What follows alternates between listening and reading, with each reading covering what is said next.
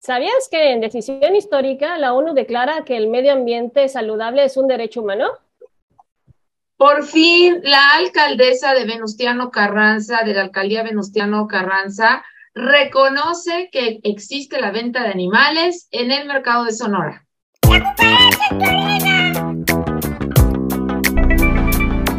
Pues nuevamente bienvenidos a otra emisión de La Cucaracha en tu oreja, un noticiero con las noticias de animales más importantes de la semana. Pues como cada semana agradecemos tu visita y agradecemos más que nos apoyen dando like, suscribiéndose y compartiendo en sus redes sociales. Y bueno, como cada lunes los saludamos, este, Enriqueta Garrido. Hola. Adriana Cosío, su servidora Sandra, en este semanal. Bueno, pues vamos con las noticias al vuelo.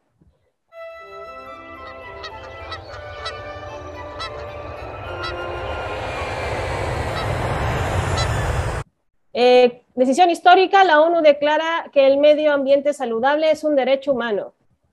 También vamos a hablar del Día Internacional del Perro Callejero, que fue este 27, pasado 27 de julio. Y el mercado de Sonora, que persiste la venta de animales y por fin acepta la alcaldesa de Venustiano Carranza. También que los abejorros sienten dolor y esto pues está moviendo a que se consideren temas de bienestar animal en Chile propone permiso laboral por muerte de mascotas y pues, siguiendo las noticias de Black Jaguar, White Tiger, pues una leona pues, está a punto de morir, ¿no? Bueno, pues empezamos con nuestra sección de exóticos.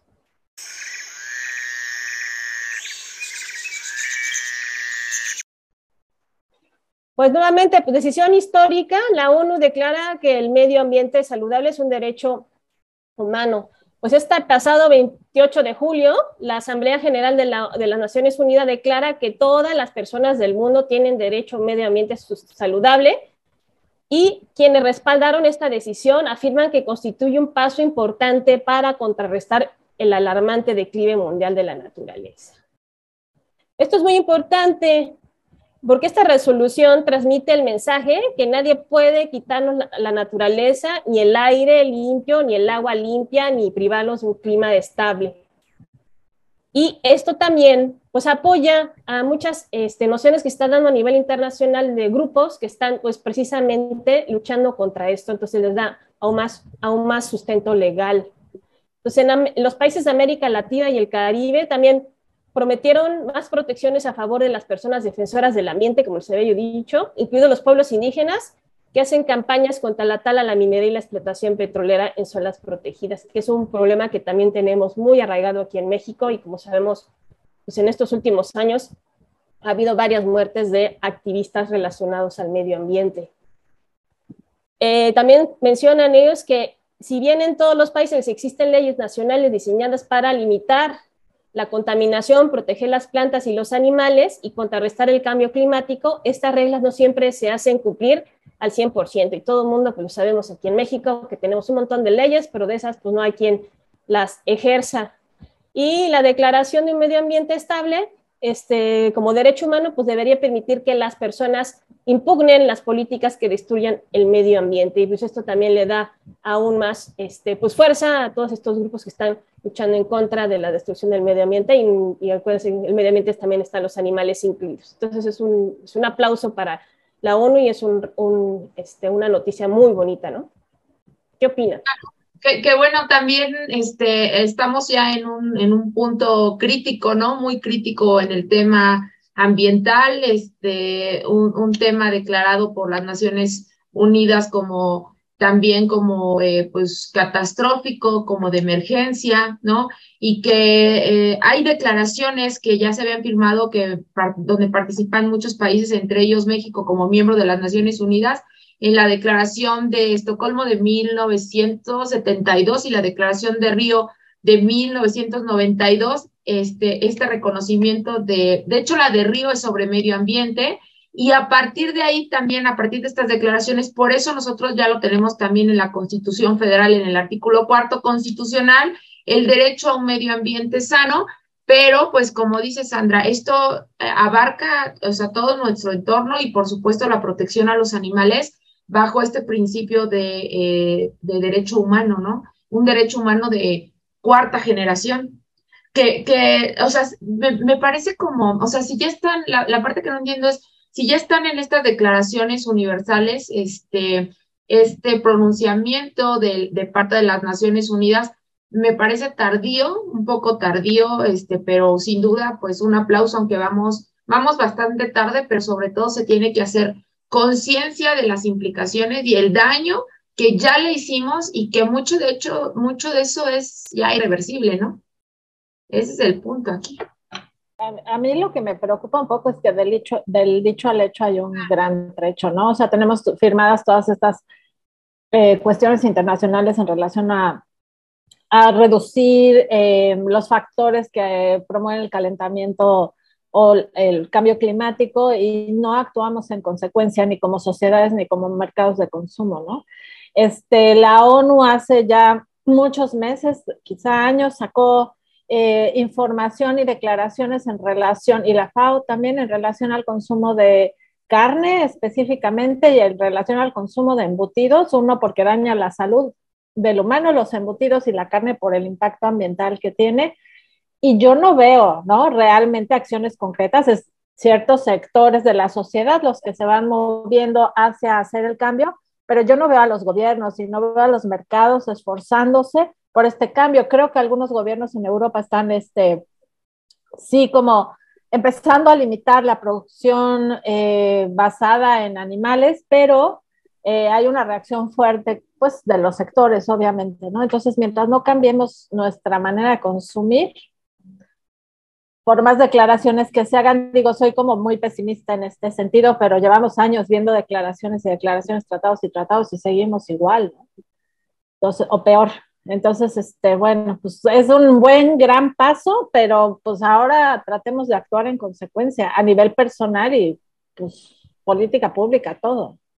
Sí, bueno, muchísimas gracias a ambas. Pues ahora vamos a pasar a nuestra nota perrona, la, una nota destacada del día.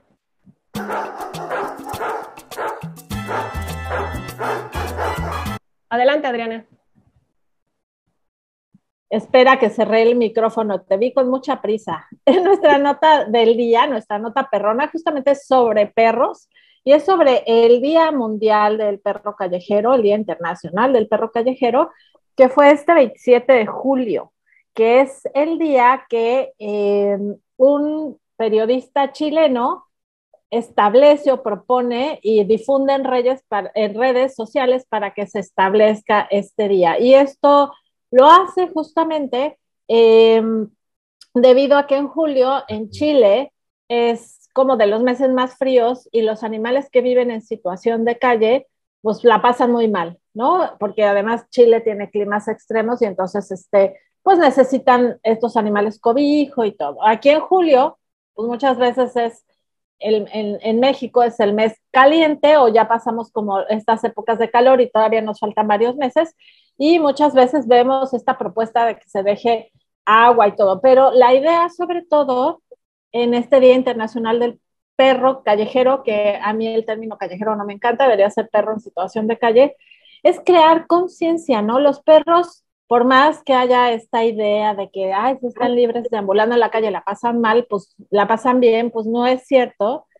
Y los perros que además están abandonados y que tienen que tratar de buscar su comida y todo, pues la pasan muy mal, ¿no? Entonces, en lugar de tratar de estar como dándoles recursos a estos animales, y creo que lo hemos platicado antes, es mucho más importante promover la tutela responsable, ¿no? Que quienes tienen animales no los estén dejando de ambular o los abandonen, no, no se hagan de animales nuevos, sino van a, a, procurar, a pensar a largo plazo en procurarlos y cuidarlos.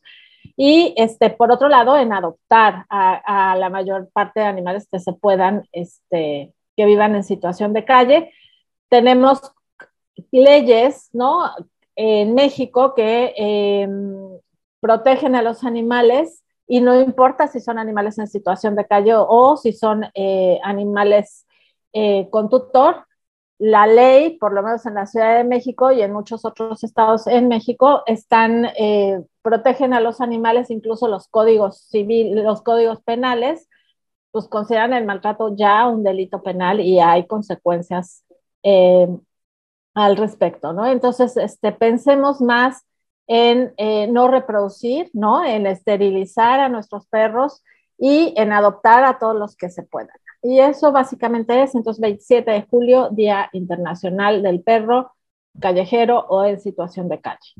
Pero bueno, yo creo que no, no debe ser algo que se celebre, pero bueno, aquí está y por lo menos es un día donde se hace conciencia hacia esos animales que están en situación de calle. Muchísimas gracias, Adriana. Y ahora pues vamos a hablar este, del bicho legal. Adelante, Enriqueta.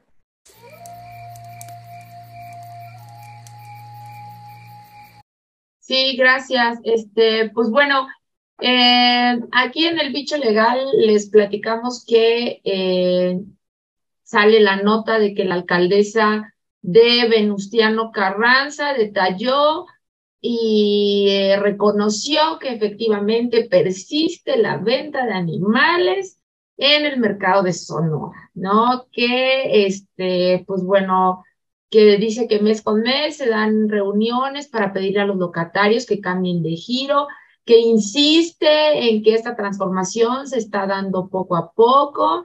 Este, eh, dice que en la entrevista que apunta que aunque han buscado que los locatarios cambien de giro, la venta de animales principalmente de gallinas, gatos y perros se mantiene en este sitio.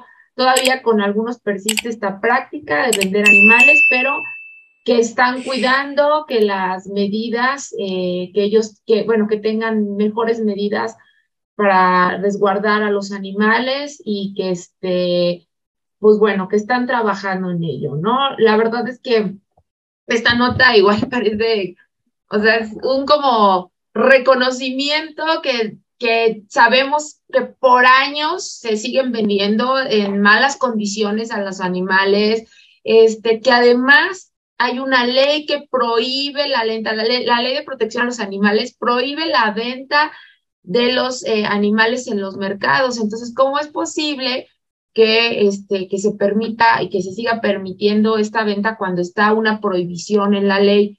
Entonces, además de las condiciones que sabemos que son terribles, todas las condiciones en cómo mantienen a los animales, este, que es un sufrimiento constante y que la gente también eh, no quiere entender que no debe de comprar a los animales en estas condiciones. O sea, no ayudas comprando a un animalito que te dices, ay, pobrecito, lo voy a comprar, es que lo vi muy mal. No, porque estás fomentando que sigan teniendo a los animales ahí. Entonces, no debemos de comprar animales y debemos eh, dejarles muy claro el mensaje de, este, de no fomentar esa práctica porque los animales están en malas condiciones, porque ese reconocimiento, pues es como, como cuando tienes un problema, ¿no? Así de, ay, pues hoy em, tengo este problema y entonces el primer paso es reconocerlo. No, estamos hablando de funcionarios que deben de cumplir, que son los primeros que deben de hacer cumplir la ley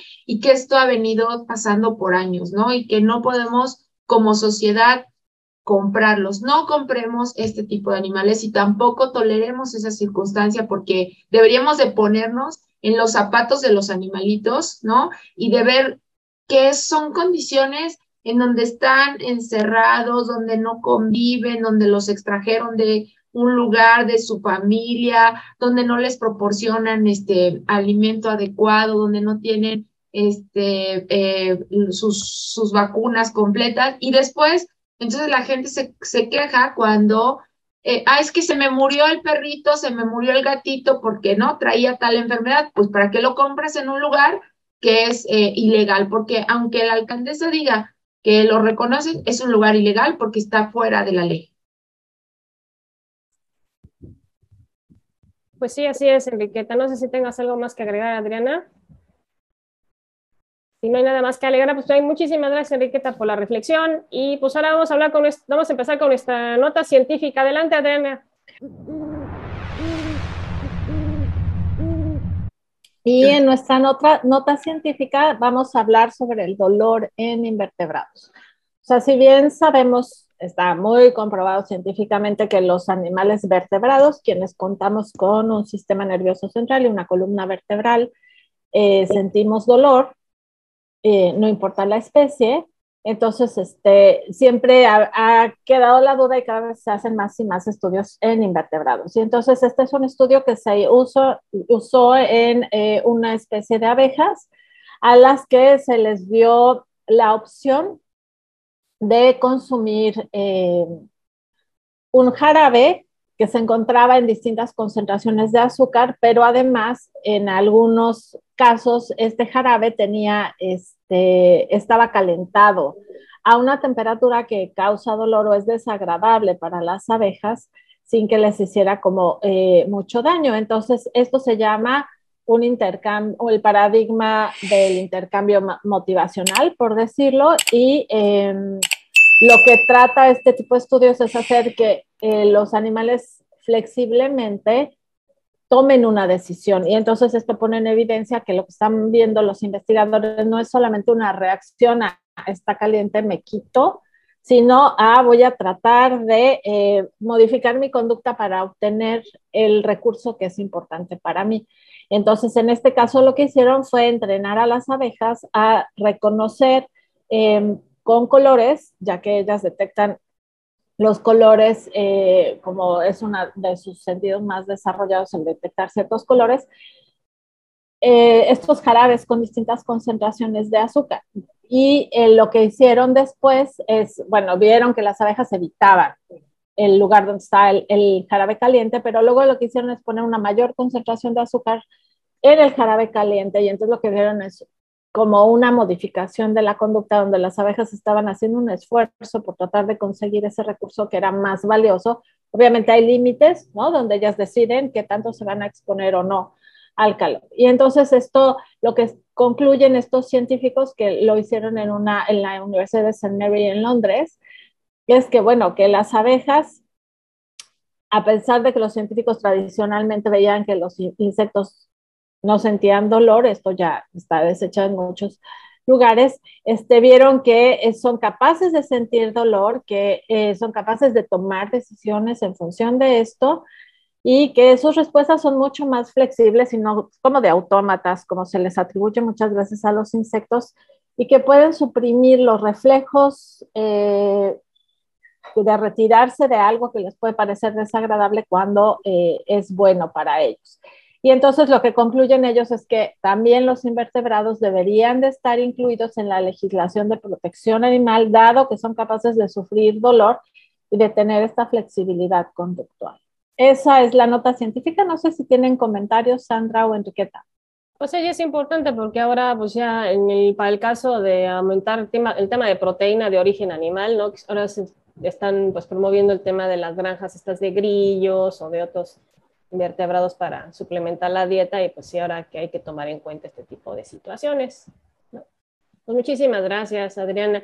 Pues puede, pues Perdón, digo que respetarlas, ¿no? Respetarlos a todos, porque de repente se nos hace muy fácil como decir, ay, una abeja o una, un grillito y matarlos y este y deshacernos de él sin importarnos en un segundo cómo les quitamos la vida, sus intereses, su, este, su entorno, todo, porque a nosotros nos molestó, ¿no? Y de repente, ay, la abeja y pum, ya la aventaste o ya la lastimaste, porque muchas veces con esa aventada, ¿no? Este, con esa fuerza que, que para ellos es pues eh, muy, muy eh, significativa en, en, su, en su salud o en, su, en sus partes, la dejas este, pues sin una, ya sin una alita o sin una patita y entonces pues ya la lesionaste, ya la lastimaste nada más porque te molestó en ese, en ese segundo que pasó por tu vida, ¿no?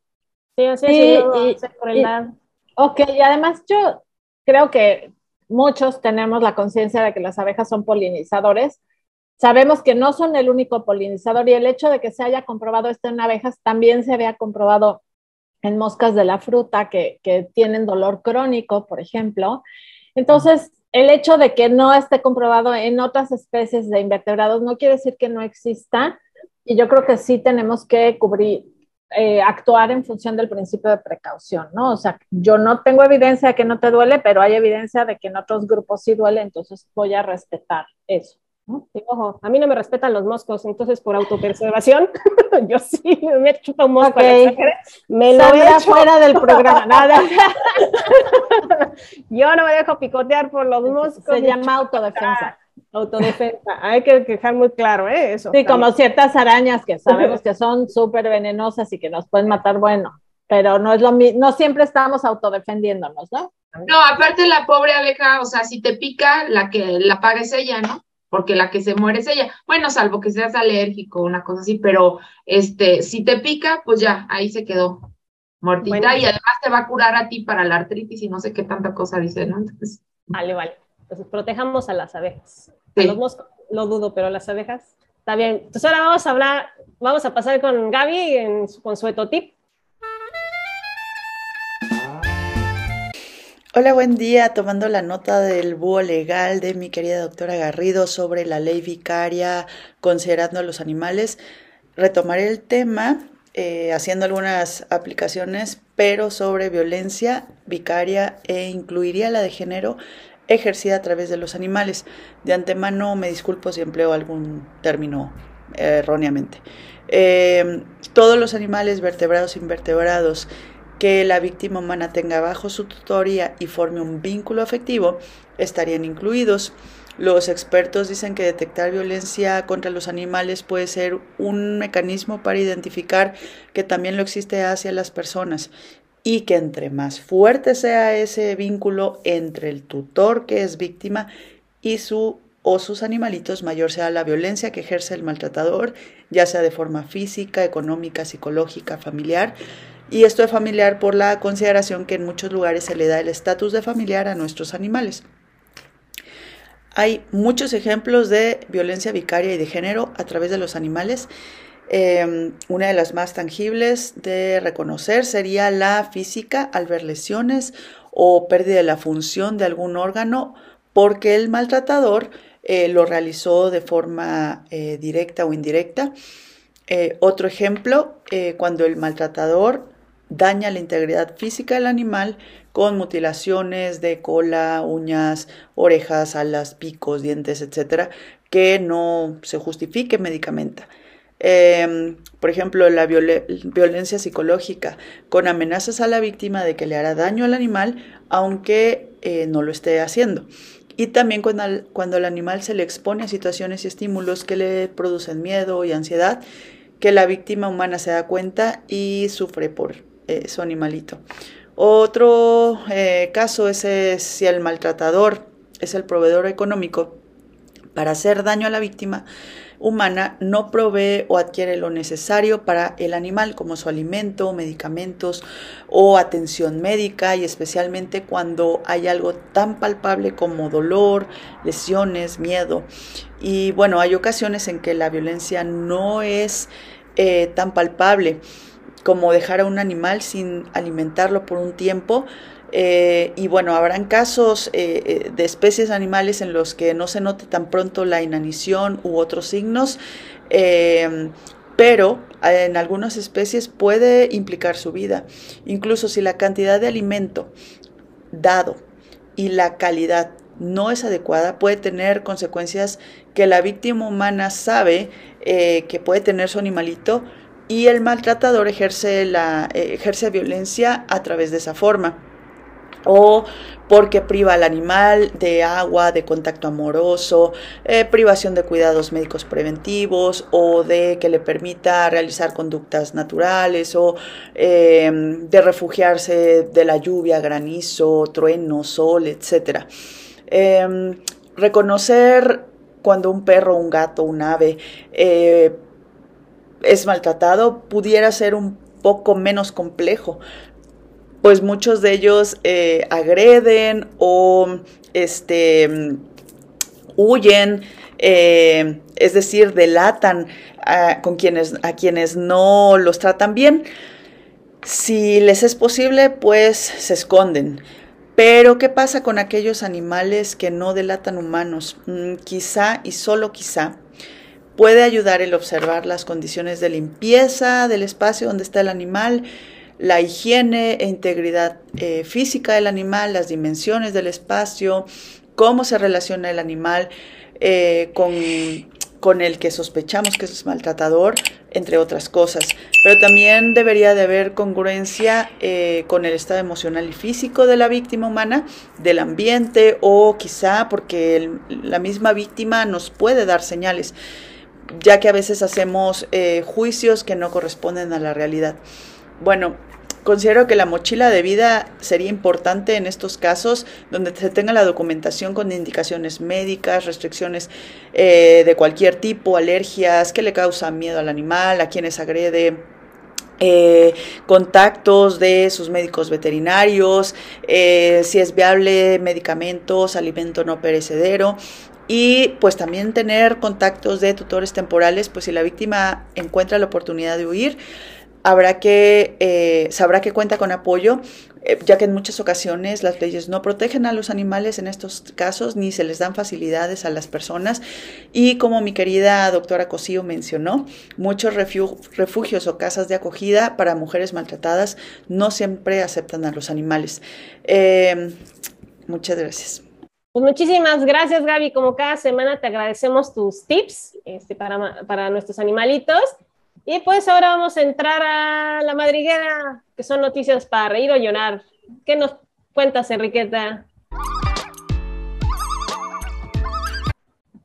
Wow, pues esta, esta nota que me encantó, este, creo que nos gustó a las, a todas las tres, ¿no? Que dice, proponen permiso laboral para muerte de mascotas. ¿En dónde? Otra vez en Chile, otra vez los chilenos o sea, hemos dado varias notas aquí este, de Chile que nos han dado este, pues ya lecciones en, temas de bienestar animal, que no sé por qué aquí eh, nuestros legisladores no se han puesto las pilas o los invitamos a ver el programa, ¿no? Para que igual y por aquí puedan ver, este, les damos estas, eh, esos tips para que los metan ya en nuestra legislación y proponen permiso laboral. Fíjense, este, dice la, la moción patrocinada transversalmente por senadores y senadoras señala que más del 80% de los chilenos consideran a su mascota como un integrante más de su grupo familiar.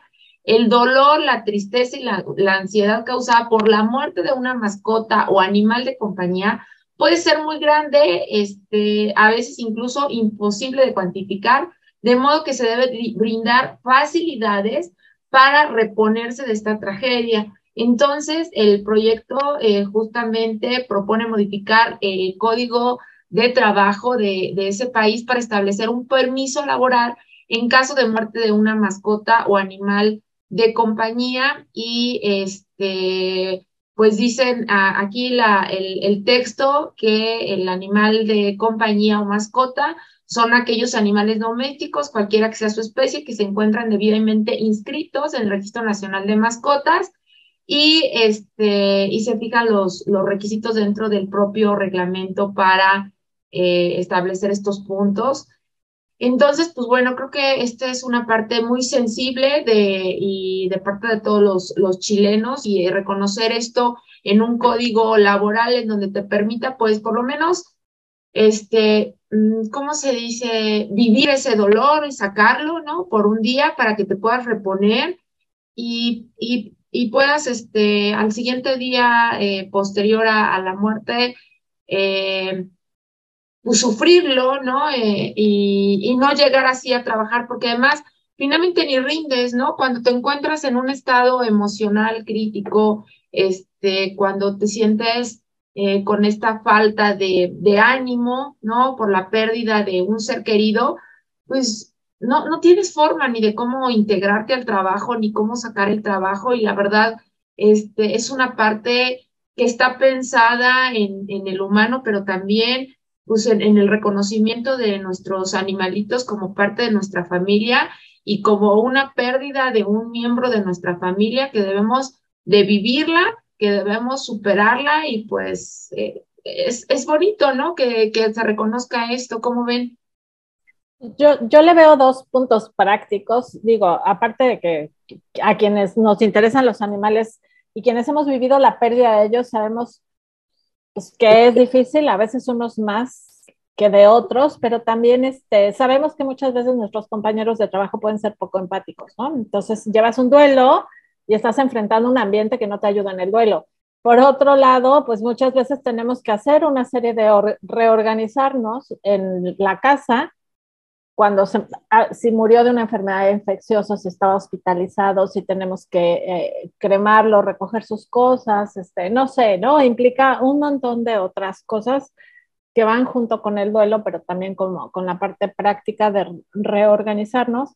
Y me parece muy interesante que en esta propuesta de legislación estén definiendo como, anima, como mascota o animal de compañía a aquel que está registrado. Esto quiere decir que quien no esté registrado no va a entrar en esa clasificación y no va a recibir este tipo de beneficios. Y, sabemos ¿no? que, hay mucha renuencia muchas veces a registrar a los animales de compañía en los eh, sistemas de registro, como, ocurre aquí en la Ciudad de México, por ejemplo, que tenemos uno, y, el dar este tipo como de incentivos eh, asociados al registro, pues ayuda también a hacer eso. Sí, aparte nunca falta, ¿no? En el trabajo de que estás, o sea, te sientes mal y todavía comentas, eso que dijiste, comentas así de, no, pues es que este, se murió mi gatito.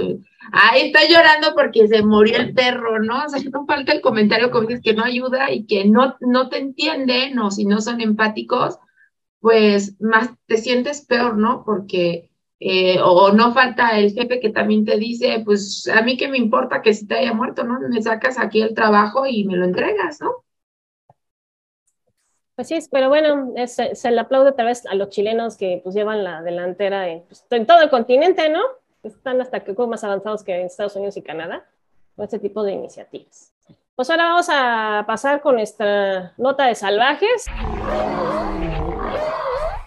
que esas notas, noticias sobre maltrato animal y pues siguiendo pues el tema del pseudosanctuario, este Black Jaguar White Tiger, pues nuevamente la Asociación de Zoológicos y Criaderos de Acuarios de México, pues, este, pues ah, levanta su voz, ¿no? Eh, sobre el grave estado de salud de una de las leonas, esta Loki, reportada con pronóstico reservado.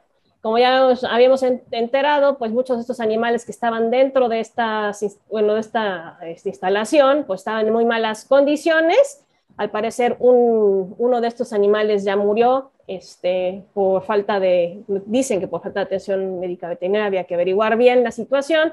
Pero lo que sí es destacable de esta nota es que, pues precisamente, este, las pues, pide que apoyo para agilizar los los traslados de los animales y garantizar su atención. Creo que ha habido este, retrasos precisamente por papel o por parte de la, de la Profepa, entonces este, están haciendo un llamado a que se agilice esto.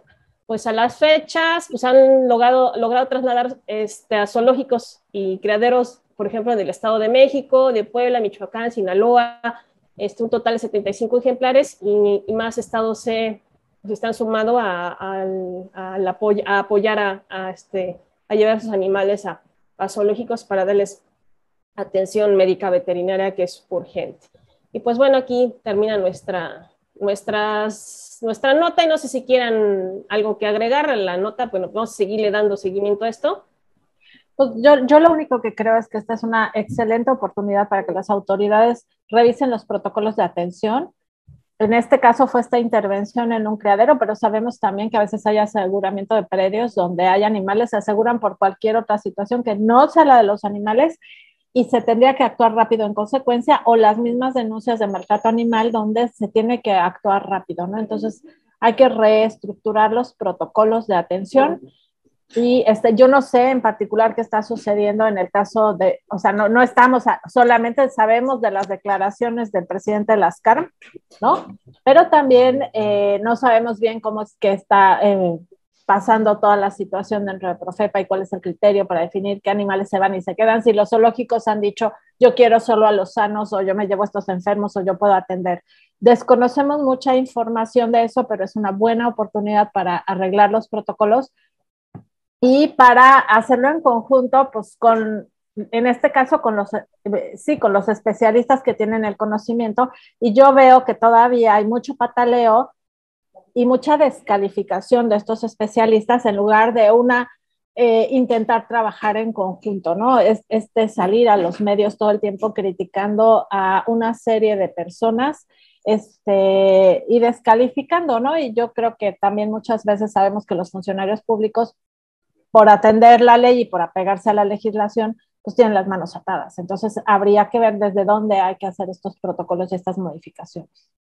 Sí, y como sociedad que veamos, por favor, que no se vuelva a repetir esto, que no, o sea, entendamos, por favor, que ellos tienen que estar en su hábitat, ellos tienen que estar, no tienen que estar en tu casa, ni en la casa del vecino, ni en, porque esto es lo que ocurre, porque no hay seguimiento, como tú dices, porque no hay supervisión, porque ya hasta que están en estas condiciones, entonces ya todo el mundo se alarma y todo el mundo dice, ay, qué horror, pero cuando los estuvieron viendo, este, los vecinos, cuando la gente se enteró, nadie dijo nada y nadie, este, protestó. Entonces, pues que no se vuelva a repetir que estos santuarios y que estos lugares solamente existan para conservar y para proteger a los animales que están lesionados, que se recogen en, en los hábitats, este, en su vida silvestre, y que dices, este animalito está en malas condiciones, lo voy a resguardar, lo voy a cuidar, y para eso este, deben de estar, no para estarlos teniendo en casa.